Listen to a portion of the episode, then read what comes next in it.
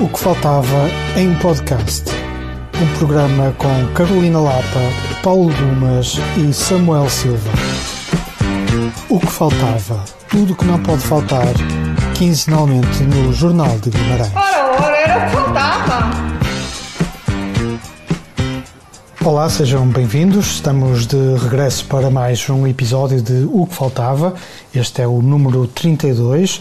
Carolina Lapa, Paulo Dumas e Samuel Silva, juntos uh, à mesma mesa, finalmente. Uh, vamos, uh, vamos falar daquilo que não pode faltar nas, nas próximas semanas e daquilo que nos fascinou nos últimos tempos. Vamos começar por ouvir David Bowie.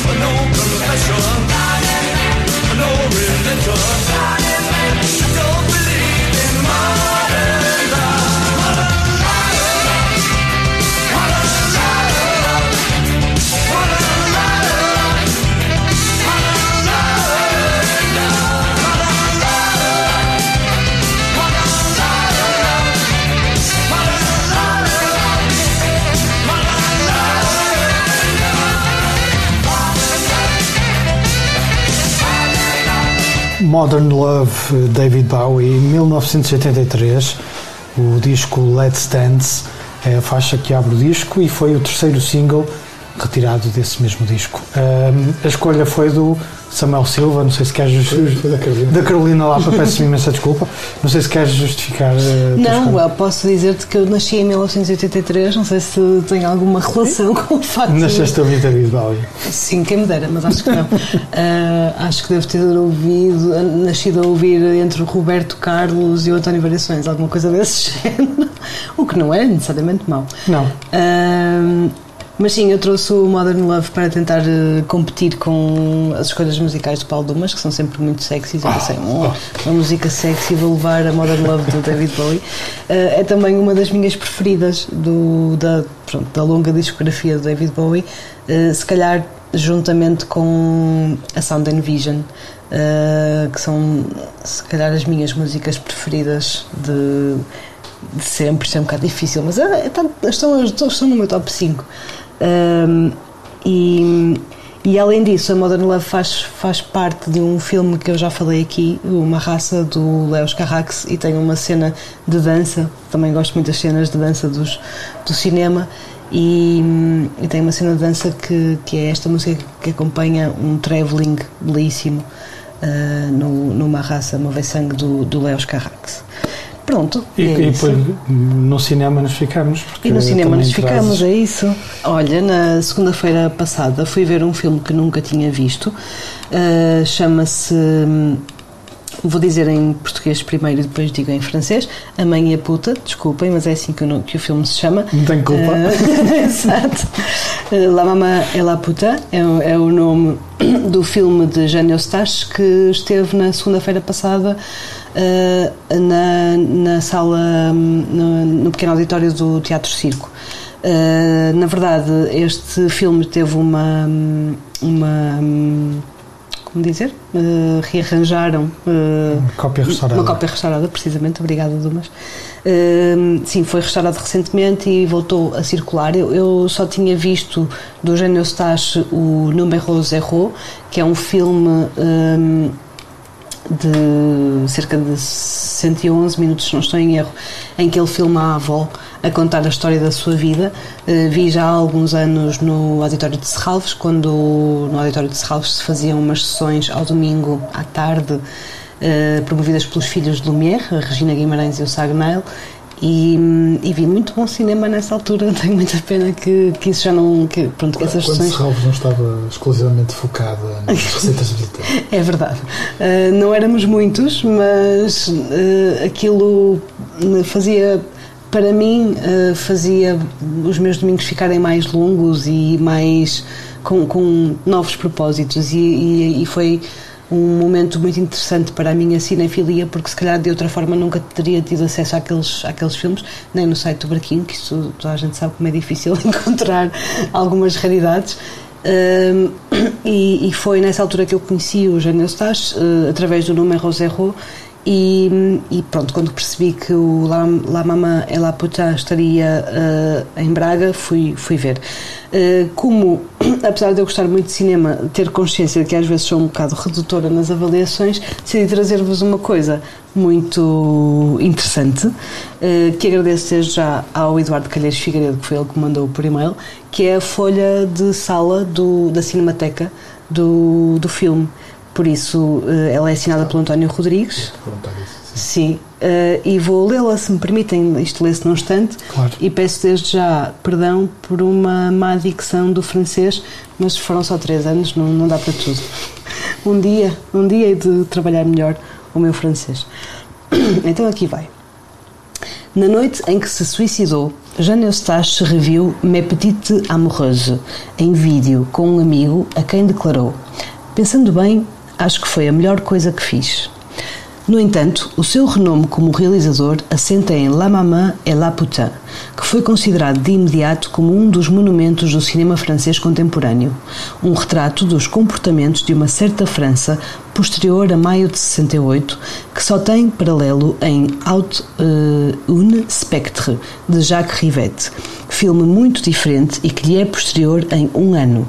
30 anos depois, Les Amants Régulières, Philippe Carrel recapitularia aquilo que Eustache e Rivette narram no presente. Em 1973, as mudanças trazidas pelo maio de 68, muitas no domínio da vida dos indivíduos, nenhuma nas instituições, já começavam a estar manchadas pelo desencanto. Ao mesmo tempo em que algumas cartas começavam a ser redistribuídas no cinema francês. A geração da Nouvelle Vague chegava à casa dos 40 anos e já ninguém fingia ser um grupo. Godard cortara todas as pontes, não tardaria a deixar a França e a enverdara pelo militantismo do grupo Ziga Vertov. Romer permanecia relativamente pouco conhecido do público. Rivette estava no auge da sua criatividade e da sua marginalidade. E Truffaut e Chabrol, na opinião de Eustache, faziam quase o cinema que atacavam quando eram críticos. Neste cinema francês com fronteiras pouco ou excessivamente definidas, alguns cineastas pós-Nouvelle Vague, tão diferentes como Jean Eustache, André Téchiné ou Benoît Jacquot, tentavam impor-se com filmes que pouco ou nada deviam às formas clássicas. No caso de Eustache, La Maman et la Putain, inesperado momento se comparado aos seus filmes anteriores, ficou quase com a aura de filme único, pois depois do fracasso crítico e comercial de Mes Petites Amoureuses, ele nunca mais pôde realizar uma longa-metragem de ficção. La Maman et la Putain começa com a imagem da janela do apartamento de Marie e Alexandre e termina com um plano frontal de Alexandre, sentado no chão, no quarto de Veronica. É entre o exterior e o interior, e entre estas duas mulheres, a que é mãe e a que é puta, que se desenrolam as mais de três horas do filme. Um filme cuja ação é essencialmente verbal. Em que romance pensas que estás? Pergunta Veronica a Alexandre em certo ponto. Embora trabalhando em condições materiais extremamente modestas, Eustache recusou-se absolutamente a improvisar, optando por um extremo rigor. A contrapartida deste rigor, por parte de um cineasta que realiza a sua verdadeira primeira longa-metragem, com a força obsessiva que isto implica e no qual despejava toda a sua vida, um parênteses, escrevi este argumento porque amava uma mulher que me tinha deixado, foi um pesado clima de psicodrama durante as filmagens, criando uma grande tensão que acabou por ter resultados positivos no produto final, pois devido a esta tensão, os três protagonistas são convincentes. Eustache gostava de recitar textos literários, conhecia muitos de cor, e um dos aspectos em que era mais rigoroso e exigente era precisamente nos diálogos, geralmente longos e construídos. Há muito poucas frases curtas no filme e que não foram alterados numa vírgula sequer, segundo o testemunho de Bernadette Lafont. Todos os atores respeitavam o texto, que consideravam muito belo, pois mesmo antes das filmagens começaram, começarem, já tinham a sensação de que La Maman et la Putain seria uma obra-prima, um filme culto. O texto é muito escrito e, como num filme de Bresson ou de Romer, os diálogos não têm as escórias da língua falada. Há até mesmo o artifício, que vindo de Eustache pode ser visto como um capricho literário, de fazer com que Marie e Alexandre se tratem por vous e não por tu, sem esquecermos duas alusões a Proust. Um exemplar da Recherche e o nome da ex-namorada de Alexandre, Gilberte. Para misturar ainda mais o jogo entre alusões culturais e afetivas, o marido de Gilberte, que vemos de relance no grande armazém, é interpretado pelo próprio Eustache. Segundo Eustache, um dos propósitos de La Maman et la Putain é interrogar totalmente a palavra, naquilo que ela tem de não dramático. E embora ele afirme que no filme a palavra não é útil à intriga, acaba por reconhecer que ela pura e simplesmente é a intriga. Todo um vasto território verbal cobre a vida de Alexandre. É a sua vida, a sua vida afetiva, mas também a vida de todos os dias, ociosamente composta por longas conversas e pequenas conspirações nos dois míticos cafés de Saint-Germain-des-Prés, o Flore e o Domago. Numa série de private jokes, vemos entre, entre os figurantes André Téchiné, os críticos Jean-Claude Bitte, Jean Duché, Noël Simsolo, Bernard Eisenschitz e o produtor do filme Pierre Cotrel. E outras palavras, as letras das numerosas canções que pontuam o filme, vêm definir o estado de alma dos protagonistas. Uma destas canções é ouvida na sua totalidade, o que é raro no cinema. Les Amants de Paris, por Piaf, que Marie ouve solitária, depois da mais longa noite, a noite em que algo mudou, no único momento do filme em que um personagem interioriza um sentimento. Mas mesmo esta canção vem tingir de literatura ao filme, vem atestar a mistura entre vida e verbo. Donnez-moi des chansons pour qu'on s'aime à Paris. Como se o amor nascesse das canções e não as canções do amor. Há, no entanto, um momento, a cena mais célebre do filme, o longo monólogo de Veronica, em que algo muda, em que o verniz do teatro estala e um personagem, através de palavras banais e ideias vulgares, chega à sua verdade e, ao seu modo, também chega à emoção que falta terrivelmente aos gélidos personagens deste filme sobre os afetos. Este monólogo é seguido por uma cena de vômito, mais reveladora sobre as personagens de Eustache do que qualquer dos seus discursos. Por tudo isto, as condições de filmagem, o tipo de dramaturgia, a mitologia dos seus personagens, La Maman et la Putain é um exemplo das terríveis aventuras do cinema moderno, das quais Jeanne Eustache não saiu ileso. Cá está. Espero não me ter, não me ter prolongado muito. Deixa-me só acrescentar que não é, não é só este filme que está a ser reposto em cópia, em cópia restaurada, eh, toda a restante filmografia do, do realizador está a ser reposta eh, em algumas salas, por isso eu creio que o, o, o Trindade no Porto eh, programou uma série de filmes dele, portanto é estar atento. Sim. A beleza das copas restauradas é essa que permite Rever, não é? É voltar a dar. ou ver muitas vezes pela Repor em primeira sala. vez ou então ver em sala coisas que só vimos Claro, na, é na televisão de casa onde nunca se tem a experiência cinematográfica como, como deve ser. Eh, Deixa-me eh, deixar aqui um aviso. Eh, este, este programa vai ser muito eclético, vamos falar de temas muito diferentes. Eu vou falar de, de- um concerto que assisti aqui nos últimos.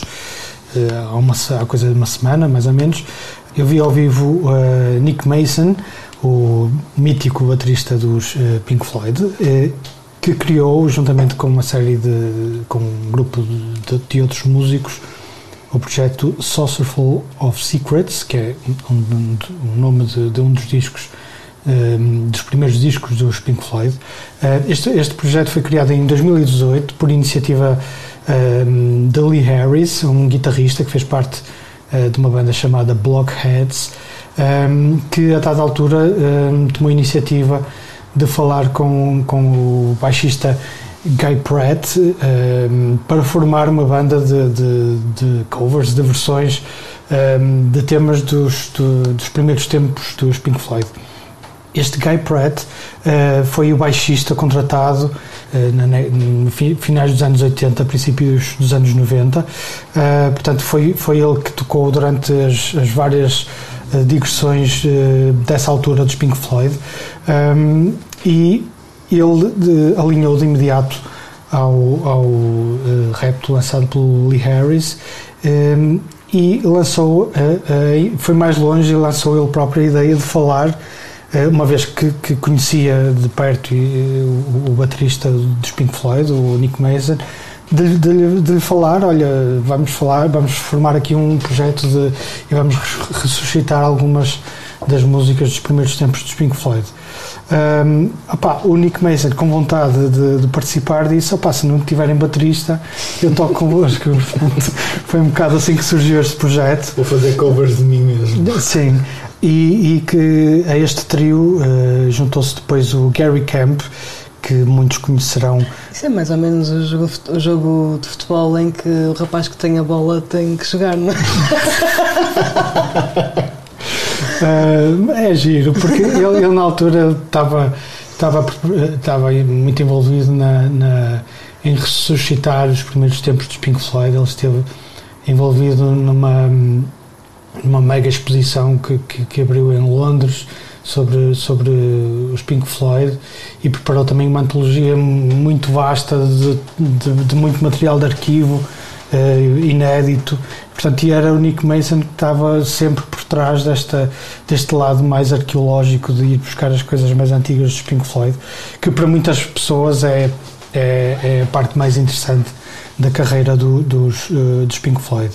Eh, dizia eu que hum, a este trio juntou-se o Gary Camp, que muitos conhecerão como a voz dos Spandau Ballet, um grupo eh, dos, dos pós-românticos dos anos, dos anos 80 eh, e ainda Don Becken para os, os sintetizadores.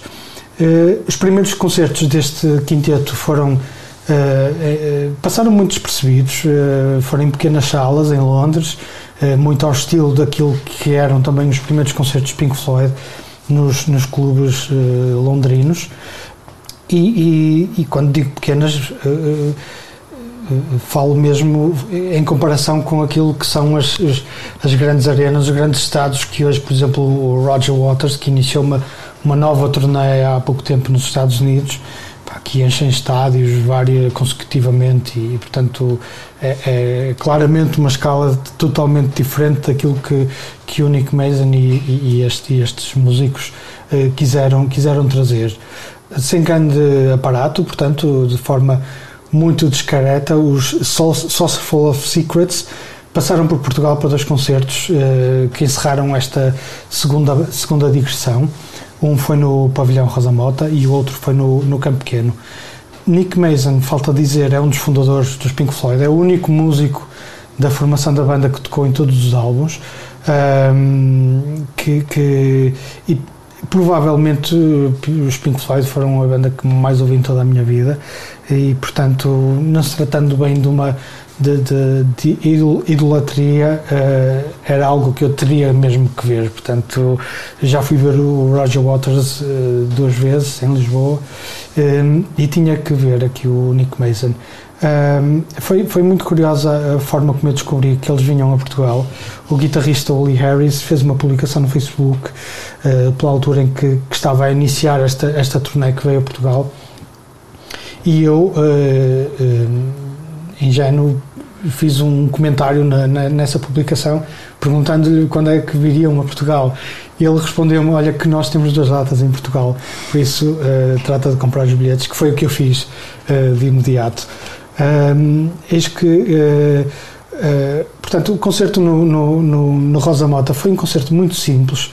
O sítio não era o melhor, talvez o, o Coliseu fosse mais adequ- adequado a esta, esta apresentação.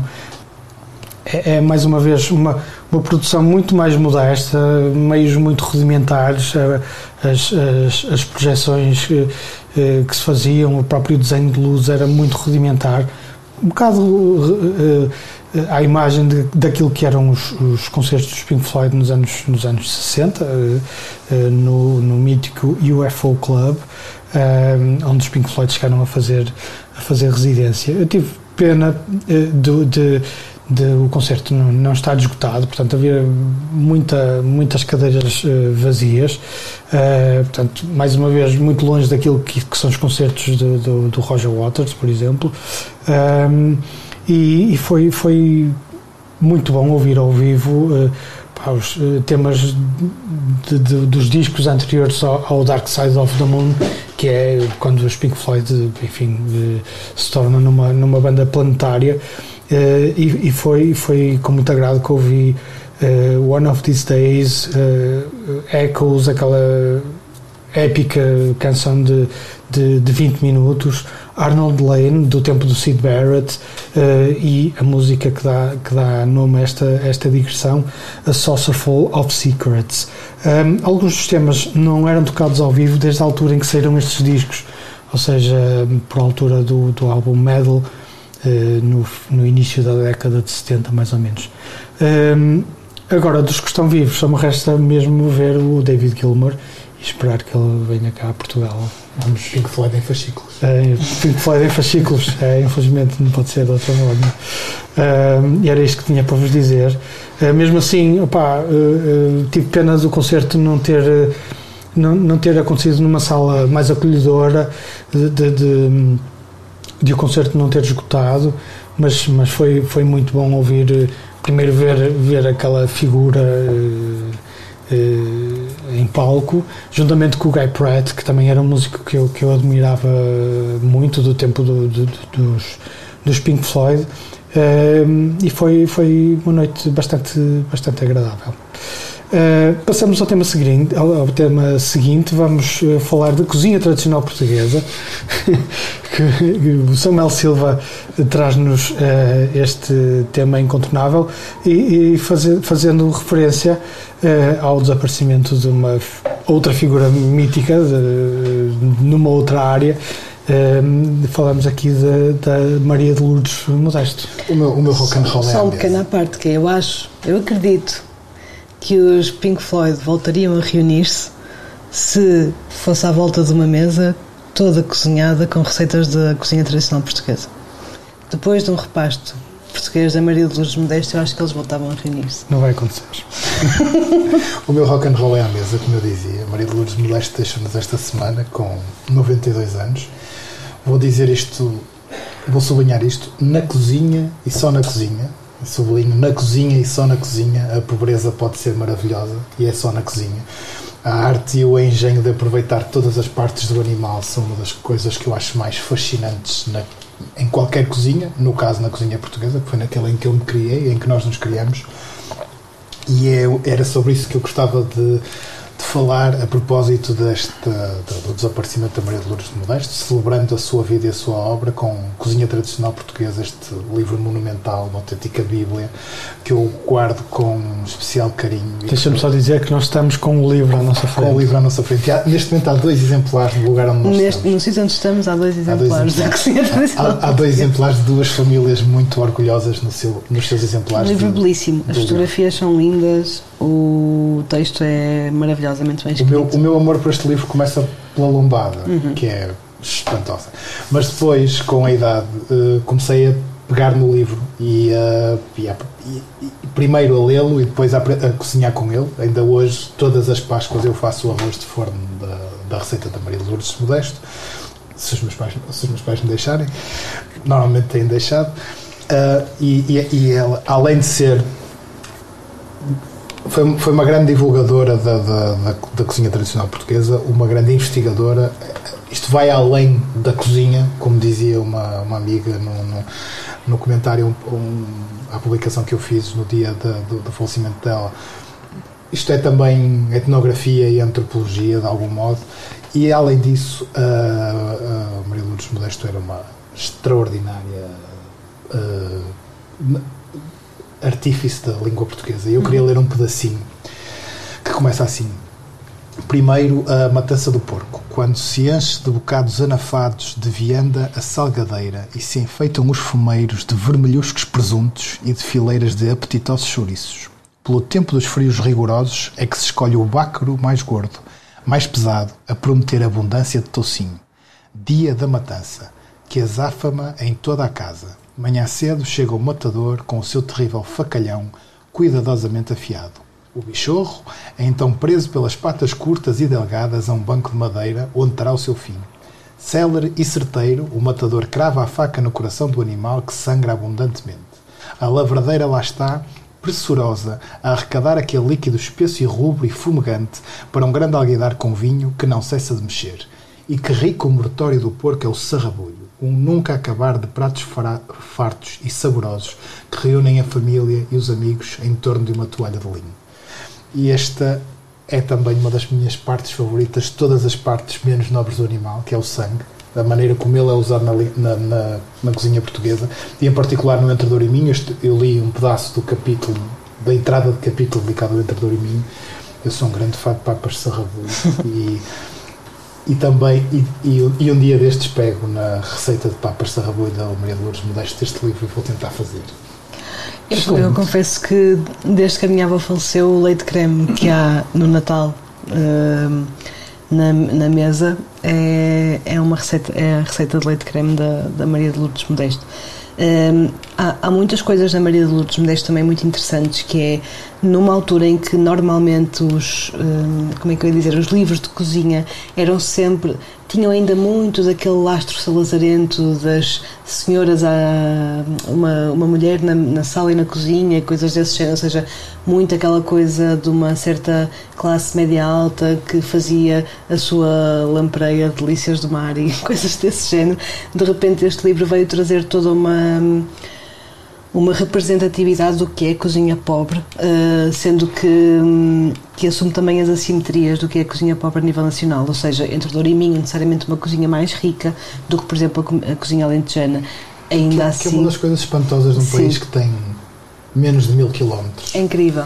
A Com- diversidade. Tem uma diversidade Sim. extraordinária. E, e ela fala, por exemplo, li algures uma citação da Maria de Lourdes Modesta a falar atenção, eu adoro a cozinha minhota e é, é essa a minha raiz, mas realmente a cozinha alentejana consegue fazer quase tudo só pão, com pão, água e ervas. água e hortelã, ou pois.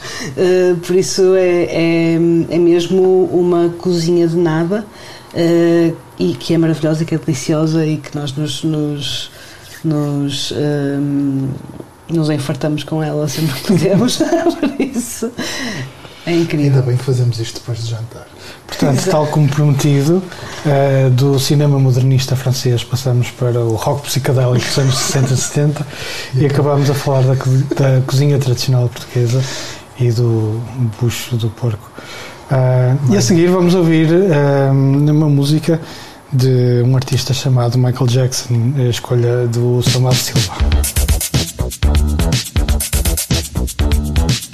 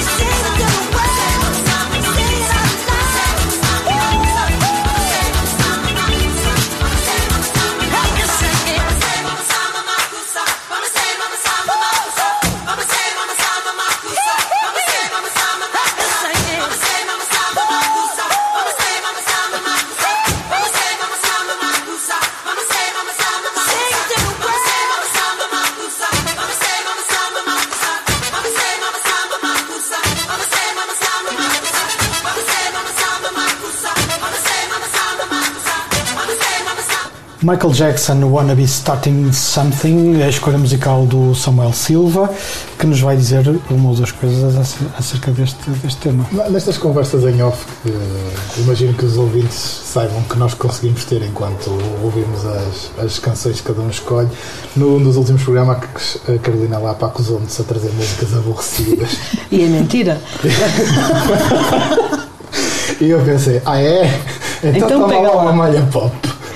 E, e esta é um- isto é uma, é uma malha incrível e, e o thriller é um disco magnífico. E Mas não, já não se pode falar bem do Michael Jackson, já devias saber, Samuel. Não quero saber. Michael Jackson continua a ser, um- continua a ser o maior no que toca a pop e o que ele possa ter feito na vida pessoal dele é miserável, pode ser miserável, mas não, não retira nada da- do brilhantismo com que ele não só daquilo que ele criou, mas de tudo o que ele inventou. Não há um pop antes e depois de Michael Jackson, há, há, há- música de massas antes e depois de Michael Jackson. Sim, sim, é verdade. Falávamos em off que na nossa infância, ou pelo menos na minha infância, havia crianças que eram fãs do Michael Jackson na mesma medida em que eu era fã dos Onda Shock ou dos Mini Stars por, por não ter.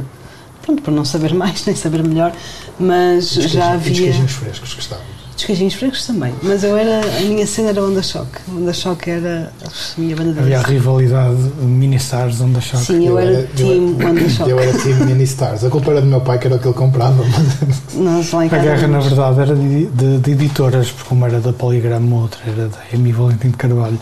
Por isso os putos não tinham culpa nenhuma, nem sabiam, nem Sei, mas o biquíni pequenino às bolinhas amarelas era do Onda Choque. E eu gostava bastante. Apesar de nunca ter tido um biquíni assim e ser uma daquelas raposas velhas que usa fato de banho. agora está na moda, Carolina. Toda a gente Pois usa é, agora já, bem, já é? se pode, não é? Pronto. Olha, vamos De eh, Michael começar. Jackson chegamos a Mini Stars Pois, e, e desculpa. Shock. Sim, e agora Vamos vamos, elevar o nível novamente, Paulo Dimas. eh, vamos iniciar a segunda, a segunda parte do programa. No último episódio, em que tivemos como convidado o músico percussionista Pedro Oliveira, se não ouviram este episódio, puxem atrás para ouvir, que vale a pena. Ah, no último episódio, dizia eu, fiz uma espécie de roteiro pelos eh, festivais de música de verão a acontecer nos próximos meses. Alguns já aconteceram entretanto, como os Jardins Efêmeros, em Viseu. Um, desses festivais de que falei foi o Lagosto, que acontece em Guimarães no início do mês de agosto, dias 4, 5 e 6. Um, o cartaz é bastante diverso e apelativo. Fazendo uma breve passagem pelo, pelo elenco, uh, na primeira noite, uh, que é dedicada a sonoridades mais etéreas e eletrónicas, temos a Angélica Salvi, eh, os First Breath After Coma e o destaque da noite para o produtor alemão Christian Loeffler. Um, ele tem um disco do ano passado, gravado pela Deutsche Grammophon, eh, chamado Parallels. Um, enfim, provavelmente não é, não é o ponto alto da, da- carreira dele, ele tem discos de, eh, do início da sua discografia que são, que são bastante mais interessantes. Um, no segundo dia, dia 5, temos então os uh, e Angstromers, uh, uma mistura de músicos europeus e africanos que conseguem fazer uma fusão muito interessante da música destes dois eh, hemisférios. Um, depois, eh, Conjunto Corona, eh, que passo, eh, por acaso eu não vou neste dia, mas se fosse esta era a altura ideal para ir, para ir beber finos. Deixa-me citar um dos meus melhores amigos. Se fosse, vinha-me embora. Eh, e depois. Coitadinhos dos conjuntos Corona. Epá, não, Vocês não estão a ser nada gentis. Eh, e finalmente DJ 7 com o Shinobi. O último dia do Lagosto é dedicado ao rock, eh, com bizarra locomotiva, portanto, tudo pesos pesados, e os eh, reaparecidos Zen, que volta e meia aparecem para Tipo uma série de concertos. Hã? Tipo os Armados Violeta. Eh, tipo, é um bocado diferente. Estão sempre a acabar e a voltar. Eh, Ah, sim. Ou os LCD Sound System. Também, também. Numa escala diferente, mas sim. Pois é, pô. Sim, sim. ficam famosos depois de desaparecerem, o que é que tu queres? Mas o Zen é curioso, eu não sei se eles, eles eh, só, só mantêm os fãs que tinham ou ficam com novos fãs. Isso é uma dúvida que eu tenho em relação a Zen. Em relação Ornato a já Zen, percebi eu que acho que ganharam é- novos fãs, entretanto. Zen, Os Ornatos Violeta? Sim. Sim, isso claramente. Eh, Zen, eu não sei se. Zen acho que se mantém aquele reduto Aquele fiel. core, revival. Sim, acho que sim. Não É. tem propriamente. Das pessoas que ouviam Michael Jackson com 10 e que Até- passaram a ouvir o Zen com 15. É a malta da nossa idade, claro. Exato, é isso. Ah, Eu, eu estarei. A, a noite fecha, fecha então com os eh, bons rapazes, julgo que, que são a dupla do Álvaro Costa e o Miguel Quintão, dois históricos radi- radialistas da, da Antena 3 que têm um programa com o mesmo, tom- com o mesmo nome, pai desde o início da Há Antena 3. muito tempo, sim. é? Ah, e assim fica completo o cartaz desta edição de regresso do Lagosto aos jardins do Museu Alberto Sampaio. Bilhetes à venda, 15 euros diários, passe geral para 35. Ah, os preços já subiram, não sei se até ao festival vão, vão voltar a subir. E era isto que vos tinha para propor. Ah, passo a bola para a Carolina Lapa, que tem entre os seus planos ah, ler poesia de Daniel Faria. É verdade, agora Mais vou- um livro que temos em cima da mes- desta mesa. Mais um livro que temos em cima da mesa. Uh, pronto, isto é um bocadinho também para, para mostrar aos nossos ouvintes que estar no radar podem ser coisas que já existem há muito tempo, mas que só- nós só descobrimos, Só há, descobrimos há pouco. Uh, isso acontece muito com os livros, também acontece com o cinema, obviamente, mas, mas sobretudo com os livros têm essa. O objeto livre é uma coisa fascinante e permite-nos uh, olhar para ela como sendo nova, mesmo tendo passado muito tempo. Um, e é o caso de Daniel Faria. Eu descobri a poesia de Daniel Faria muito recentemente, uh, a propósito de. Acho que foi mesmo nas redes sociais que alguém partilhou alguma coisa sobre o Daniel Faria e, e deixou-me mais ou menos intrigada porque, porque o poema que eu li pareceu-me bastante bom e, e, não, e, e não conhecia, fui, fui pesquisar e percebi que o Daniel Faria teria, se fosse vivo, 50 anos nesta, nesta altura. Ele nasceu em 1971, mas morreu muito precocemente, com 28 anos. Ahm, há, há mais particularidades da, da, da vida do Daniel Faria. O Daniel Faria foi padre e na fase última da sua vida era mesmo monge. Ele vivia no convento, de, no mosteiro de Sinsverga, eh, perto de, em Santo Tirso. Eh, é muito conhecido por fazer um licor, exatamente. Eh, e o Daniel, pronto, no- nos últimos meses da sua vida, passou-os no, no, no mosteiro de Sinsverga. Aliás, não faleceu lá, mas a razão pela qual ele faleceu, ele teve um- uma queda, um acidente uh, que o levou, pronto, que o, que o, que o deixou com, em coma, com um traumatismo craniano e que depois acabou por falecer no Hospital São João. Uh, ele tinha 28 anos, era muito jovem e, e na verdade há, há particularidades de uma peça de Alexandra Lucas Coelho, muito antiga no público, no- que eu li, uma peça do início dos anos 2000, que fala um pouco da vida e da obra do Daniel Faria. Na verdade, os primeiros poemas, uh, os primeiros livros que saem do Daniel Faria saem um bocadinho a contragosto. Isto, é- isto é sempre uma, boa- uma coisa boa quando, quando alguém que escreve não quer publicar ou não tem particular interesse em publicar a sua obra. Isso é sempre normalmente um bom sinal. Um, e, e era o caso do Daniel Faria. Ele acaba por, uh, segundo essa peça de Alexandre Lucas Coelho, ele acaba por publicar uh, a sua obra porque ele estava a fazer um, o curso de filosofia na Faculdade de Letras uh, da Universidade do Porto e a dada altura ele perde a disquete. Agora aqui um pequeno disclaimer para os millennials, a disquete é aquela coisa que se usava antes de uma pen um, e antes de haver clouds para se armazenar informação e ele perdeu uma disquete a dada altura e ficou em pânico com a ideia, com a possibilidade de alguém encontrar a disquete, uh, abrir a disquete e publicar uh, os textos como sendo dessa pessoa, do, da- do descobridor e não dele próprio. Então ele, um pouco que a contragosto, edita dois livros de poesia. Eh, outra das particularidades do Daniel Faria eh, tinham que ver com o facto de ele se corresponder, ele gostava muito de se corresponder com amigos ehm, e pelo, pelo que li as cartas dele não eram apenas eh, poemas, mas eram também pequenas obras de arte, porque ele fazia colagens e desenhos e ilustrações que acompanhavam essas mesmas cartas. Há uma clara ligação com o que é eh, místico na, na, na poesia de Daniel Faria, mas não só. Ela não, não é só. Ela não tem que ser lida só dessa maneira.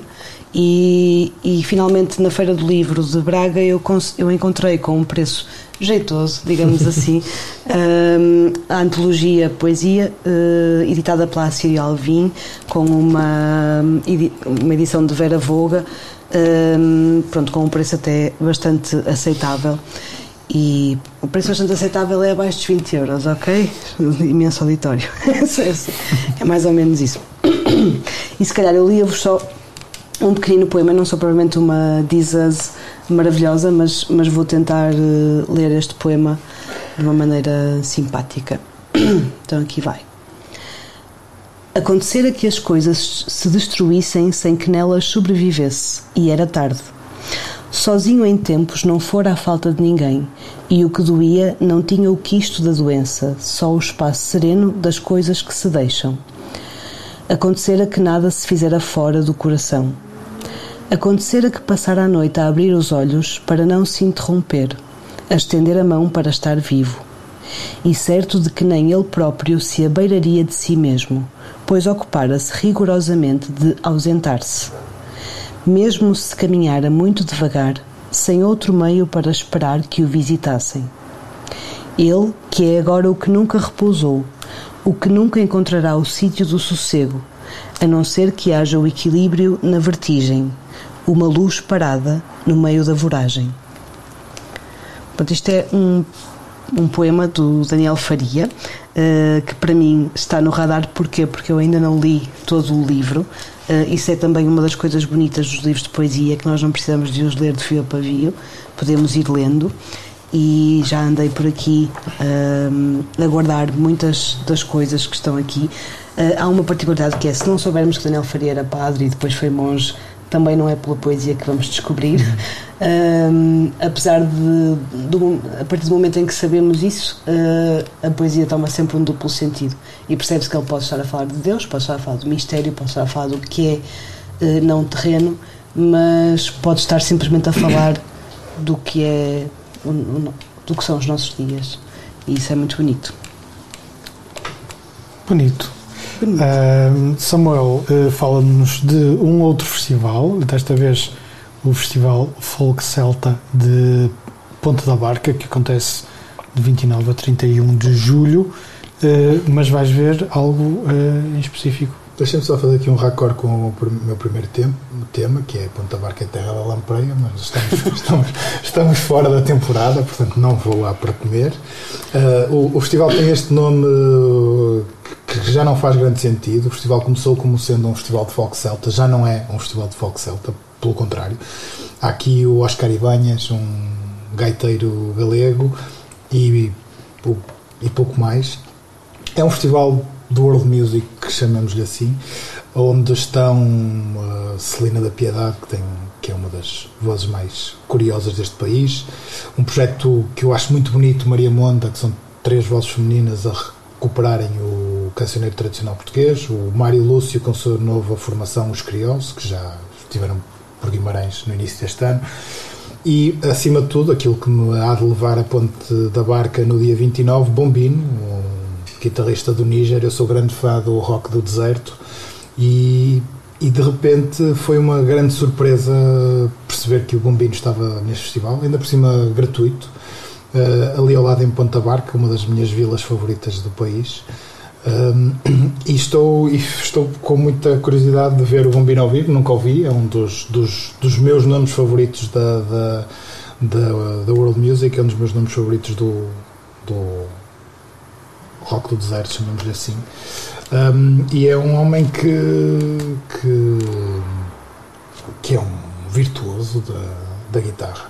E este é um, o, o primeiro de, de dois eh, improváveis concertos, ou pelo menos nos locais, eh, pelos locais, que é de dois dos meus eh, dos músicos que eu acompanho mais de perto nesta neste, neste desta onda, digamos assim. Bombino estará em Ponta Barca em 29 de julho e depois, a 13 de agosto, salvo erro, do Mokhtar está no Sonic Blast em Vila Praia de Âncora. Há coisas surreais a acontecerem em 2022 no Alto Minho, ah, mas eu, se tudo correr bem, estarei nos dois sítios. Ok, eh, é este o último, último tópico para o programa de hoje, um programa muito, muito diverso. Falamos de muitas coisas e muitas coisas diferentes. Ahm, Este é o programa para o dia 23 eh, de julho, eh, gravado no dia 21. O que faltava é um programa da Carolina Lapa, Paulo Dumas e Samuel Silva. Eh, Vai para o ar através do Jornal de Guimarães.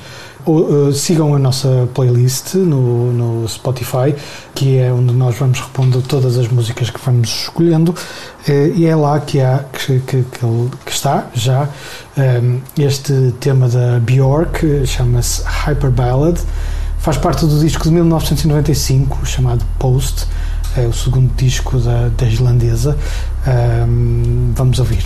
Um abraço, até breve.